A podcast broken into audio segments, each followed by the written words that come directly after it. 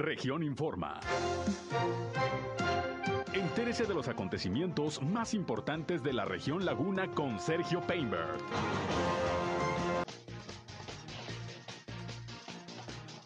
Ingenieros civiles de la comarca lagunera se reúnen con funcionarios de la Comisión Nacional del Agua para recibir información sobre el proyecto Agua Saludable para la Laguna. Continúan las acciones de sanitización del transporte público en Torreón. Medio Ambiente del Ayuntamiento de Torreón anuncia la realización de talleres de composta. En rueda de prensa, Canacintra Torreón anuncia una actividad de reforestación. Invita a desarrollo económico del gobierno de Durango a cursos de comercio exterior en la laguna. La alcaldesa de Gómez Palacio, Marina Vitela, destaca avances en materia de seguridad pública con motivo de su próximo segundo informe de gobierno. Esto es algo de lo más importante, de lo más relevante que le tengo de noticias, de información aquí en esta segunda emisión de Región Informa. Son las 13 horas, una de la tarde ya con tres minutos. Aquí estamos listos para informarles, como siempre, a través de la señal del 103.5 de frecuencia modulada Región Radio, una estación más del Grupo Región, la Radio Grande de Coahuila. Yo soy Sergio Peinbert, usted ya me conoce. Acompáñenos, quédense con nosotros. Vamos a la información. El clima.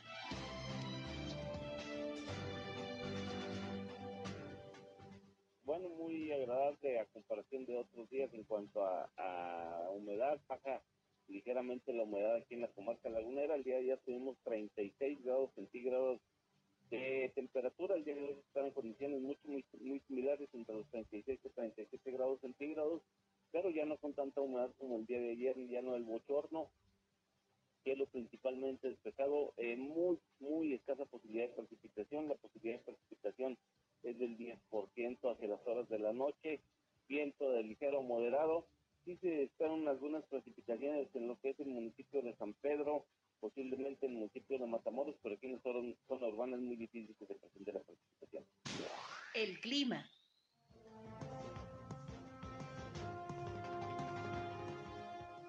Bien, ahí tiene usted el reporte, como siempre puntual, de José Abad Calderón del Servicio Meteorológico de la Comisión Nacional del Agua, que como siempre muy tempranito nos da el reporte de las condiciones climatológicas, bastante calor, un poquito menos que en días pasados.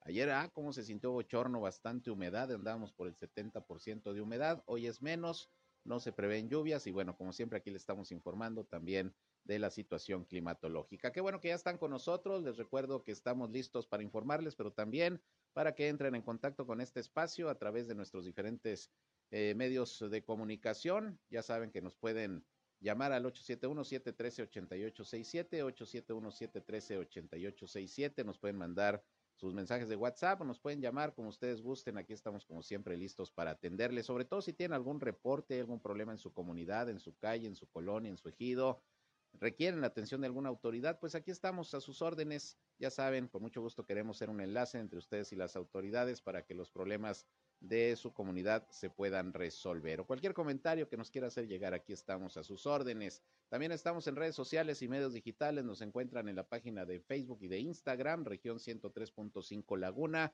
Ahí estamos como siempre listos para informarles, contenidos que espero resulten de su interés y además estamos transmitiendo por Facebook Live, como siempre, nuestro espacio informativo. Un saludo a quienes, a quienes ya nos siguen a través de esta red social. Y yo, estoy en Sergio Peinber Noticias en Facebook, en Twitter, en YouTube, en Instagram y en sergiopeinber.com, mi portal web de información que como siempre les invito a visitar. Ahí estamos a sus órdenes y están nuestros enlaces para que nos escuchen en nuestras transmisiones de radio. Así que sin más, vámonos, vámonos con la información.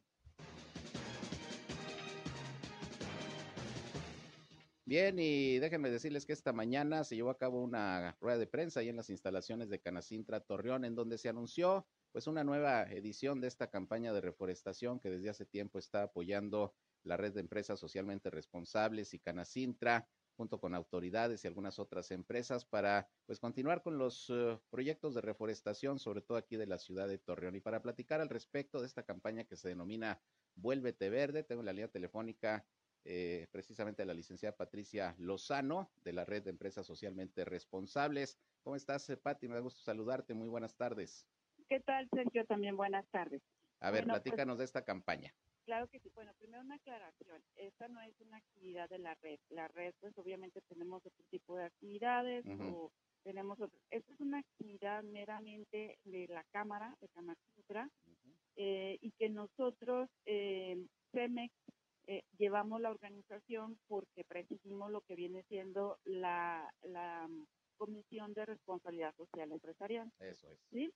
Entonces, esta es la segunda que hacemos eh, eh, en la administración actual, es la segunda que hacemos, la primera fue en el año pasado, eh, fue la primera que, que efectivamente llevamos a cabo y fue los resultados fueron realmente muy buenos. Esta es una segunda, eh, una segunda, ahora sí como tú le llamaste, una segunda versión. Ujú. Efectivamente, la campaña se llama Vuélvete Verde y la intención es que se puedan plantar árboles en cualquier espacio de la ciudad, siempre y cuando exista alguien como responsable, siempre y cuando eh, se cumpla con las condiciones del espacio eh, y que se pueda tener agua, eh, agua eh, próxima o, a- o que el árbol pueda tener, la planta pueda tener acceso a agua. Es lo único que pedimos. Eh, la intención, en un principio, cuando surge el año pasado esta campaña que nosotros la proponemos, es que pudiera eh, ser reforestada las diferentes empresas que conforman la Cámara, ¿sí? tanto al interior como al exterior, o bien en aquellos lugares donde tienen empresas que tienen espacios al exterior como tipo parquecitos o camellones. Ujú. Esa era la idea. Sin embargo, vimos que estuvo teniendo mucha respuesta en los primeros días y quisimos abrirla al público en general. Luego, lo cual la, la verdad es que creo que fue la mejor decisión porque se, tuvió, se tuvieron excelentes resultados. Existe ahí un, eh, un entregable en donde están todos los resultados del año pasado, de todos los árboles que se plantaron. Y lo más interesante, Sergio, del seguimiento que esos árboles han tenido, que nos mandan, nos siguen mandando todavía fotografías de que ya el árbol es, es prácticamente adulto, de acuerdo a los tamaños que entregamos el año pasado. Y eso es lo importante, ¿no? En estas campañas eh, de donación de árboles, que quienes los reciben, pues realmente se comprometan a plantarlos, a sembrarlos y a mantenerlos y que realmente se cumpla el objetivo de la reforestación, ¿verdad? Es exactamente lo más importante para nosotros. Inclusive ayer me tocó ir a checar una, unos espacios en la zona industrial, porque te voy a platicar cuál es el plus de esta campaña. Ayer me, tocó ir a checar esos espacios y me proponían diferentes, pero lo primero, lo primero que teníamos que, dejar claro y ver y checar que efectivamente pudiera tener acceso al líquido, acceso al agua. De lo contrario, el esfuerzo es inútil. El costo de producción de un árbol es alto, eh, Sergio, y es ignorado por muchas personas. Piensan que pues una plantita me la regalaron y realmente su costo es bajísimo, y además porque me la regalaron. Pero en el caso de que nosotros tenemos nuestro vivero y que a mí me toca la parte de lo que es la administración, es costoso el tener una planta, desde que compra los, los insumos, desde fertilizante, la, la materia prima que es especial, no es cualquier tipo de tierra, la semilla, el tiempo, la gente que paga en su, en su, en, en su, ahora sí su mantenimiento del espacio, ¿sí? Eh, es un- una planta es costosa, ¿no? Entonces, eh, y aparte, digo, pues, no, ¿cuál es el caso de plantar un árbol en un espacio en donde no vas a tener eh, lo principal, ¿no? Que viene siendo el agua. Entonces, eh, así la abrimos el año pasado, este año se vuelve a abrir. Entonces, es de esa manera que está diseñada para que cualquier persona que quiera plantar en su hogar, que quiera plantar en su escuela, que quiera plantar en su trabajo, que quiera eh, plantar en las afueras de su, de su casa, eh, adelante. ¿sí? La intención nada más es de que nos manden la fotografía, que efectivamente el día 29 salió a plantar ese árbol ¿sí? y que le va a dar un seguimiento. También es como un acto de buena fe, ¿estás de acuerdo? Porque no podemos del todo estar, eh, no podemos del todo estar dándole un seguimiento. También es un acto de responsabilidad y de buena fe eh, el, el que realmente entreguemos y que pueda y que sea real el seguimiento que se le dé, ¿no? La persona que lo adopta.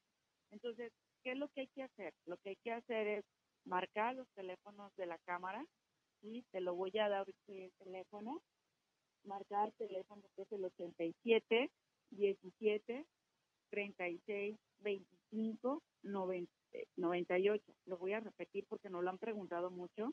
Es el 87 17 36 25 98. Eh, marcar y es como un pequeño registro a través de la llamada de decir yo quiero un árbol y paso a recogerlo. Vamos a tener desde el 25 al 28 para recoger los árboles.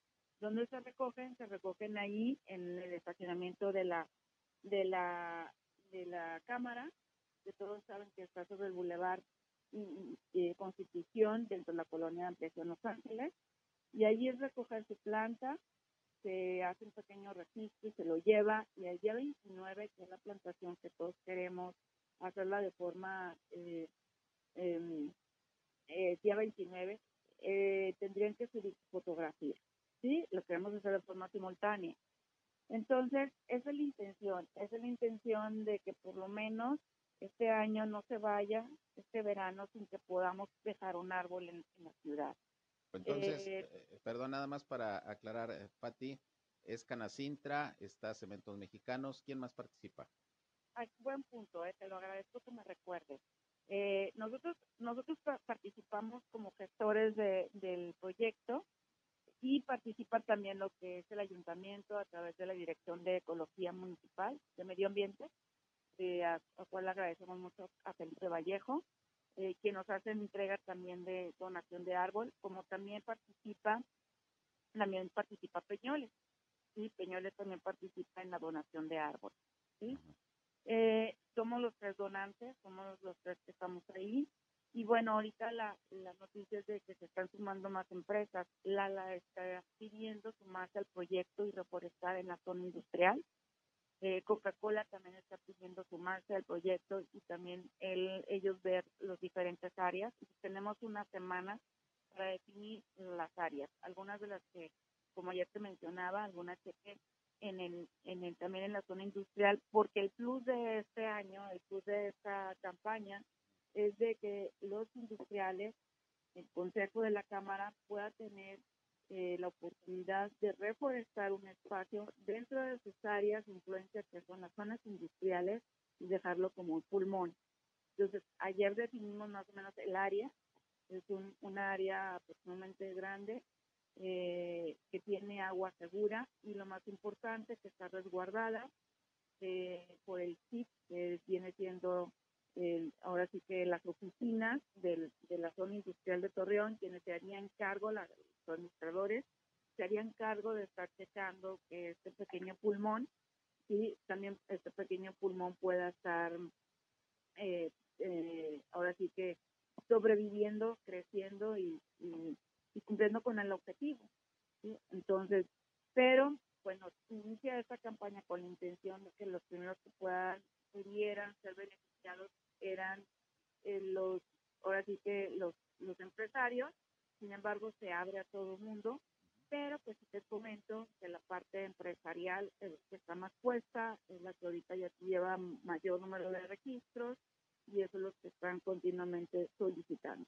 Claro, y estamos hablando entonces de 1.200 árboles de 18 especies, déjenme les comento de cuáles son fresnos, truenos, mezquites, palma washingtoniana, pirul, moringa, acacia, jacaranda, lilas, palma, mimbre, mezquito tejano, mezquito, mezquite, perdón, tejano, mezquite chileno, guayabo, pues son las especies que se van a estar repartiendo entonces. Así es, son aproximadamente, son 19 diferentes especies, ¿sí?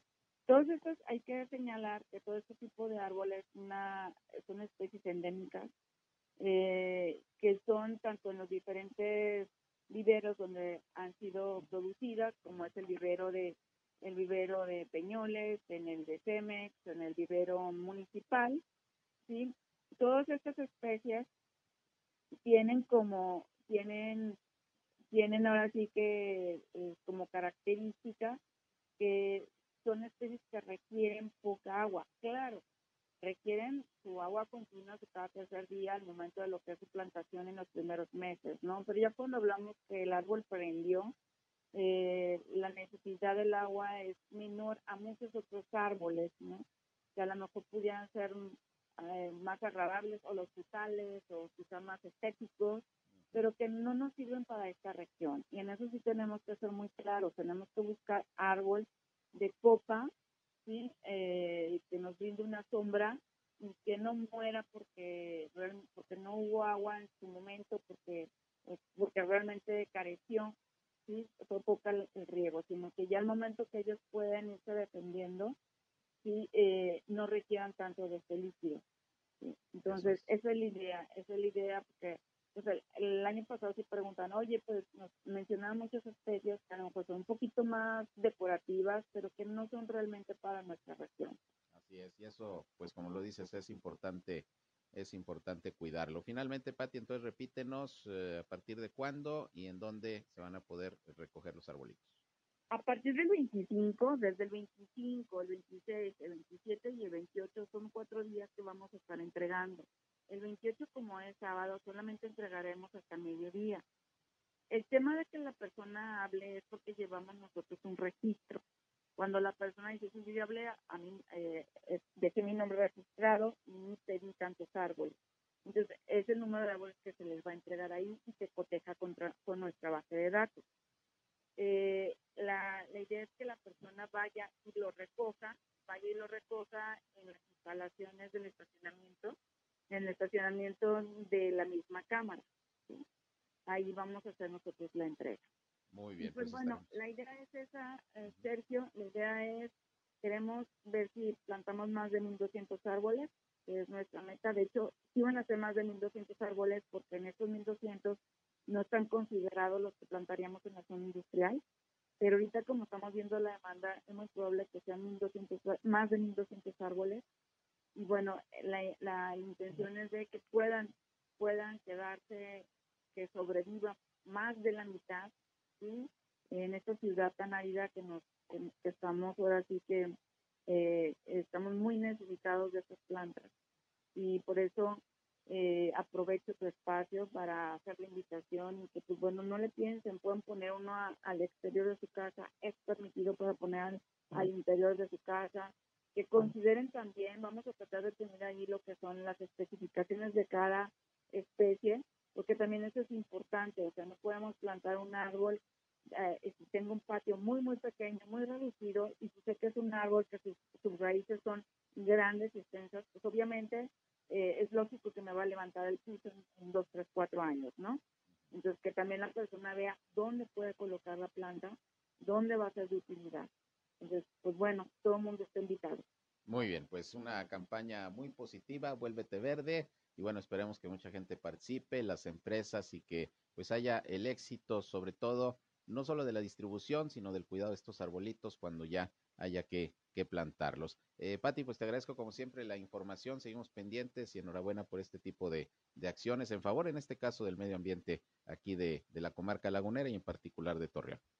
Sergio, te agradezco muchísimo a ti, agradezco muchísimo a la Cámara, a la Cámara Nacional de la Industria de Transformación por nuevamente darme ese voto de confianza tanto a mi persona como a CENEX, que es toda la empresa que yo represento, para poder desencabezar nuevamente, dirigir y gestionar esta, esta campaña, que el único beneficio es pues dejar una planta en nuestra ciudad. Así es, enhorabuena y seguimos informando. Muchas gracias, gracias Pati. Sergio, hasta luego. Igualmente, gracias, la licenciada Patricia Lozano, representante de Cementos Mexicanos, también eh, participa en la red de empresas socialmente responsables y pues con el apoyo de Canacintra y otros organismos, la campaña Vuélvete Verde. Vamos a una pausa, regresamos, son las 13 horas, la una con 21 minutos.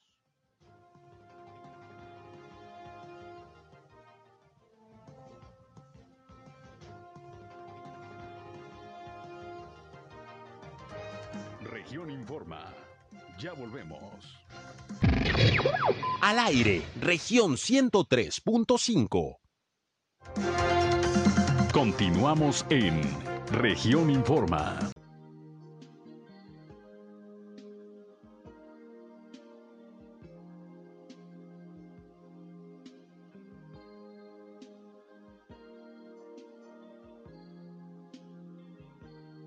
Bien, continuamos y mire, continuando con el tema de de los arbolitos y todo esto del medio ambiente. Fíjese que precisamente a más de un año de haber iniciado los talleres educativos impartidos por la Dirección General del Medio Ambiente de Torreón en las instalaciones del bosque urbano, se han superado ya los 250 participantes, respetando en todo momento los protocolos de salud en pequeños grupos, con sana distancia y demás normas sanitarias. También son talleres de composta y huertos eh, urbanos que se han estado que se han estado llevando a cabo. De hecho, esta semana, informa la dependencia, se, impartió, eh, se impartió el taller a personal de la empresa Toyota, de las plantas mieleras La Amistad y de Chávez, como el primer paso del proyecto de disminución de residuos generados en, planta para convertirse en el primer sector en Latinoamérica en implementar una planta de composta.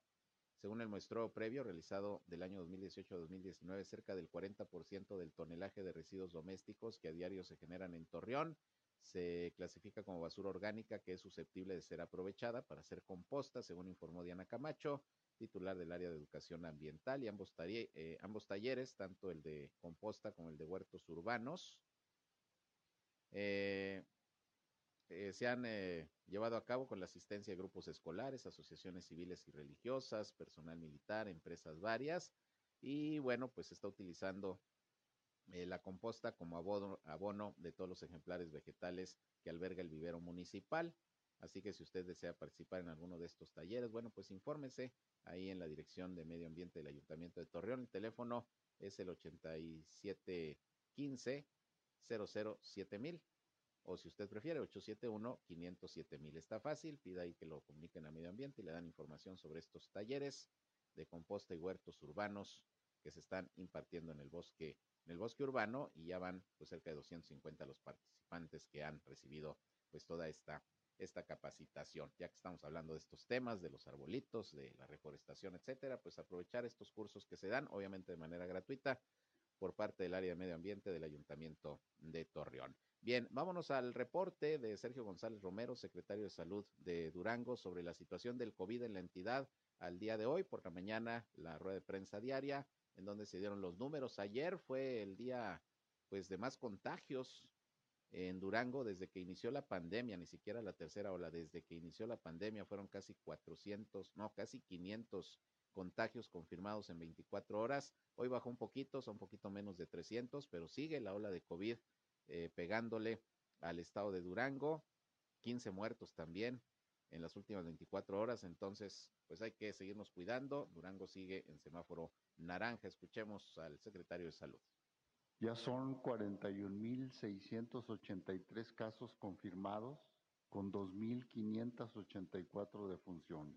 Hoy reportamos 268 casos nuevos, 157 mujeres y 111 hombres, con 15 defunciones, 7 mujeres y 8 hombres. El municipio de Durango, eh, con la mayor cantidad de casos, sigue en en foco rojo con 170 eh, casos, luego Gómez Palacio con 28, Pueblo Nuevo con 12, Santiago con 11 y con 7 Lerdo y Ocampo y con 5 El Oro, San Juan del Río y con 4 Nuevo Ideal, Vicente Guerrero, 3 El Mezquital y con 2 Canatlán, Cuencamé, Nombre de Dios Tepehuanes 1 Guanaceví, Mapimí, Poanas y Rodeo de las defunciones, eh, prácticamente la mayoría fue en el municipio de Durango y en Gómez Palacio. Bien, ahí tienen ustedes, es el reporte en Durango y ya tenemos aquí el reporte de Coahuila. Acaba de llegar hace unos momentos el comunicado diario de la Secretaría de Salud del Estado. Se están registrándose, tres, eh, eh, registrando, aquí está, 374 nuevos casos positivos de virus SARS-CoV-2. En las últimas 24 horas, aquí en Coahuila, 374 nuevos contagios, 17 defunciones. Han venido subiendo también, lamentablemente, las defunciones, las cuales ocurrieron en Allende, en Frontera, en Sabinas, en eh, Torreón y San Juan de Sabinas también, y en Saltillo, pues la mayoría, ¿eh?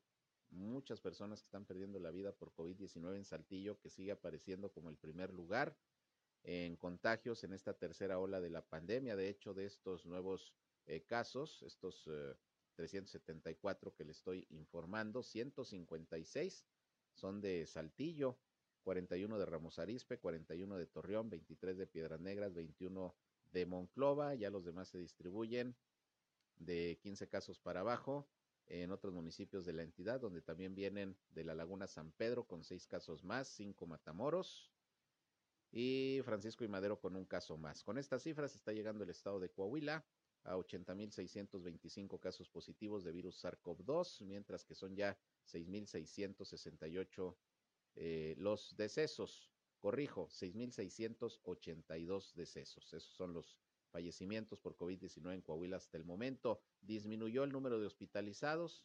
Se reportan 258 en todo el estado entre casos sospechosos y confirmados, de los cuales 120 son de Saltillo, 74 de Torreón, 21 en Piedras Negras, 21 también en Acuña, 12 en Monclova y 10 en San Juan de Sabinas. Coahuila, ya sabes, está en semáforo epidemiológico en color eh, amarillo.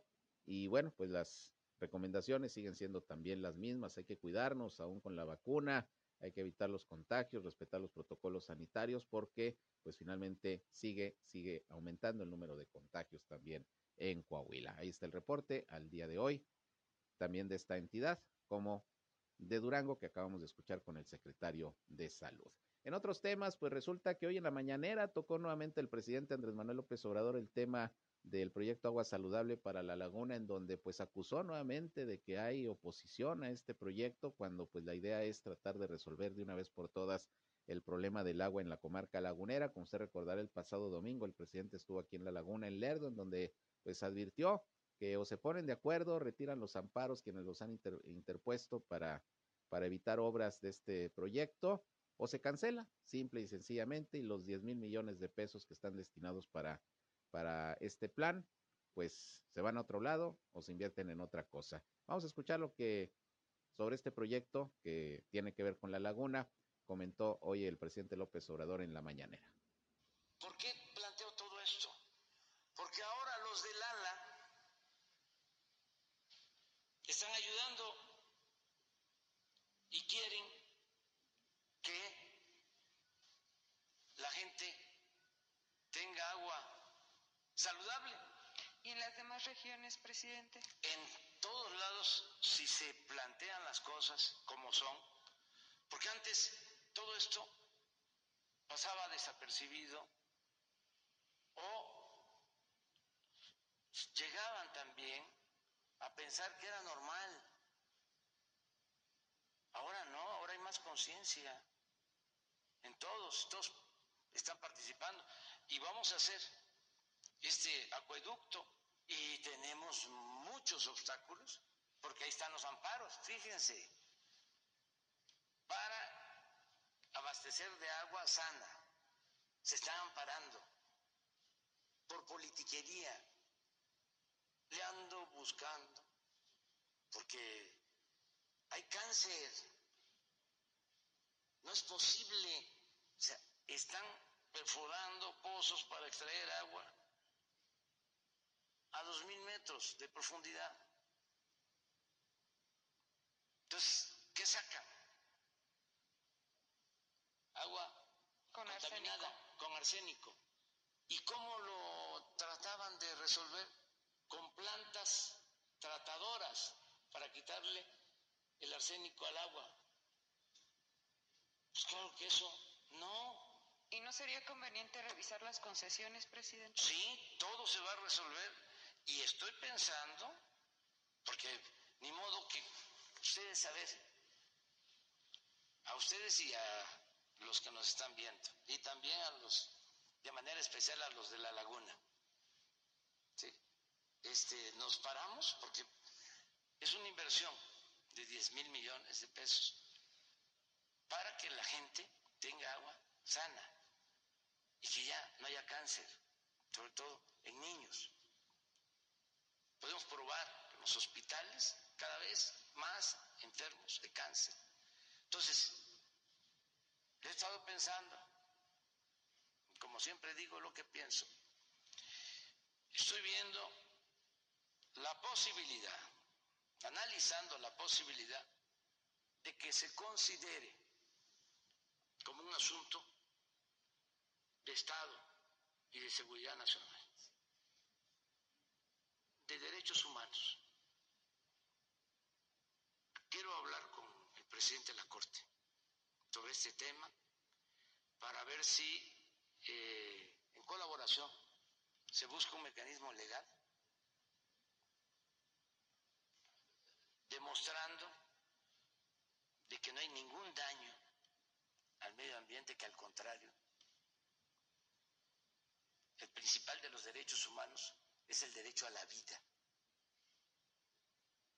Y a ver si así podemos llevar a cabo la obra, porque apenas estábamos iniciando con las eh, licitaciones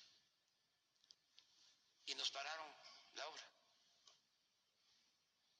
Y tengo que ir en un mes porque nos reunimos todos, los dos gobernadores, los presidentes municipales, productores, los ambientalistas. Hoy estoy saliendo de ahí, uno de los ambientalistas dijo, no me importa, casi todos diciendo vamos a ayudar. Y uno de los ambientalistas, ¿no? que este, quién sabe quién lo patrocina, ahora sí que de parte de quién, eh, dijo, no se va a hacer la obra, porque vamos a seguir interponiendo amparos. Entonces vamos a buscar el mecanismo para que así se haga. Eh, voy en, en octubre, de nuevo, ya decidí sobre este asunto, a la laguna. Gracias, presidente. Muy bien. Eh,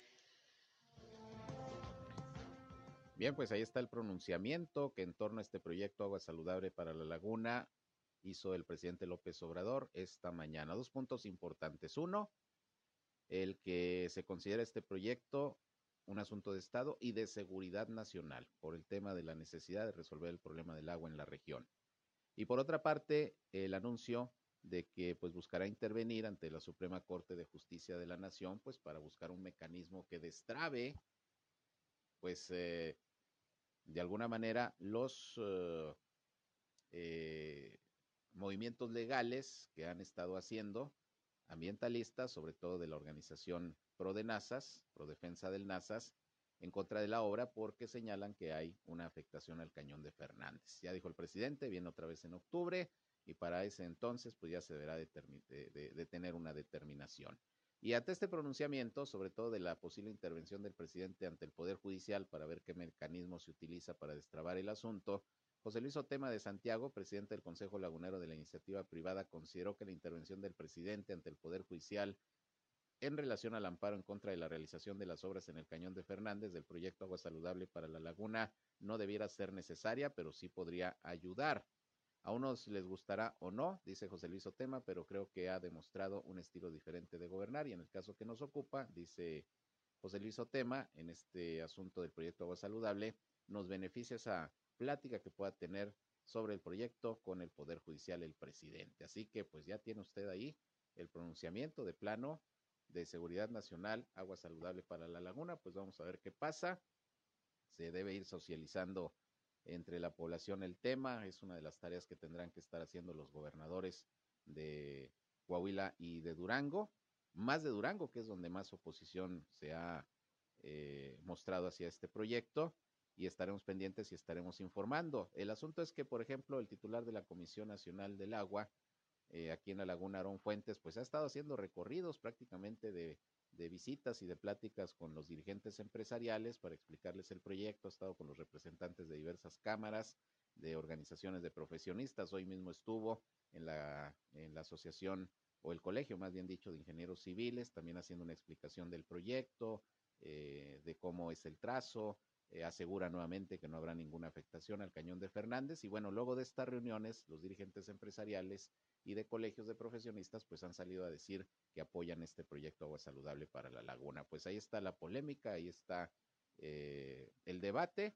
y la posición del presidente, quien dice de seguridad nacional, asunto de Estado ya, este proyecto Agua Saludable para la Laguna, lo que habla pues del interés y el empeño que quiere ponerle para que salga adelante este plan. Estaremos pendientes y pues interesante, interesante lo dicho hoy por el presidente esta mañana en la mañanera, en donde pues se habló de la laguna y de la necesidad de solucionar el problema del agua. Vamos a otra pausa y regresamos. Son ya las 13 horas, una con 40 minutos. Volvemos.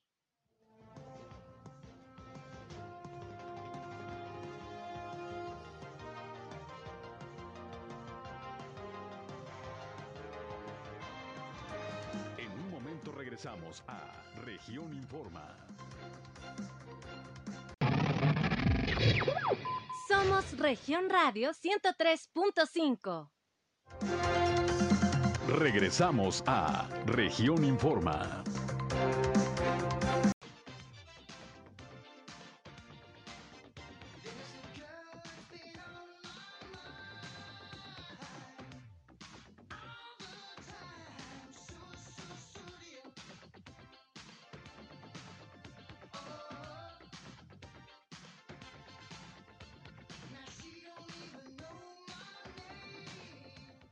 Bien, continuamos con más información y mire usted, la alcaldesa Marina Vitela en Gómez Palacio va a presentar, pues de manera virtual, sin público, como ya lo había dicho, su segundo informe de gobierno. Esto va a ser el próximo lunes 23 y bueno, pues eh, hoy se refirió al tema de lo que se ha hecho a lo largo de este año en materia de seguridad pública. Dice la alcaldesa que se ha destinado un presupuesto de 30.3 millones de pesos para el rubro de seguridad se ha logrado reducir la incidencia delictiva en más del 46%, además de que se consolidó el funcionamiento de la Academia de Policía, que por cierto fue certificada ya a nivel nacional e internacional como una instancia capacitadora.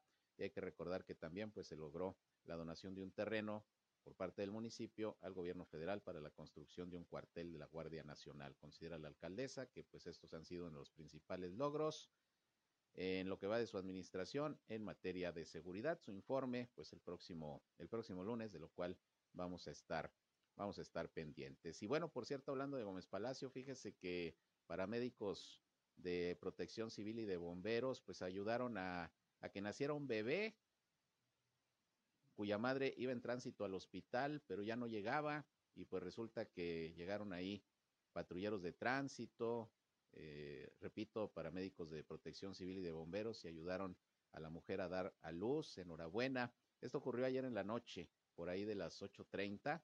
Patrullados de tránsito y vialidad fueron interceptados por el conductor de un vehículo que les pidió ayuda, pues se dirigían al hospital con su esposa embarazada, pero ya estaba en labor de parto. La mamá es Luz Adriana, de 30 años, quien manifestó que media hora antes comenzó con los dolores.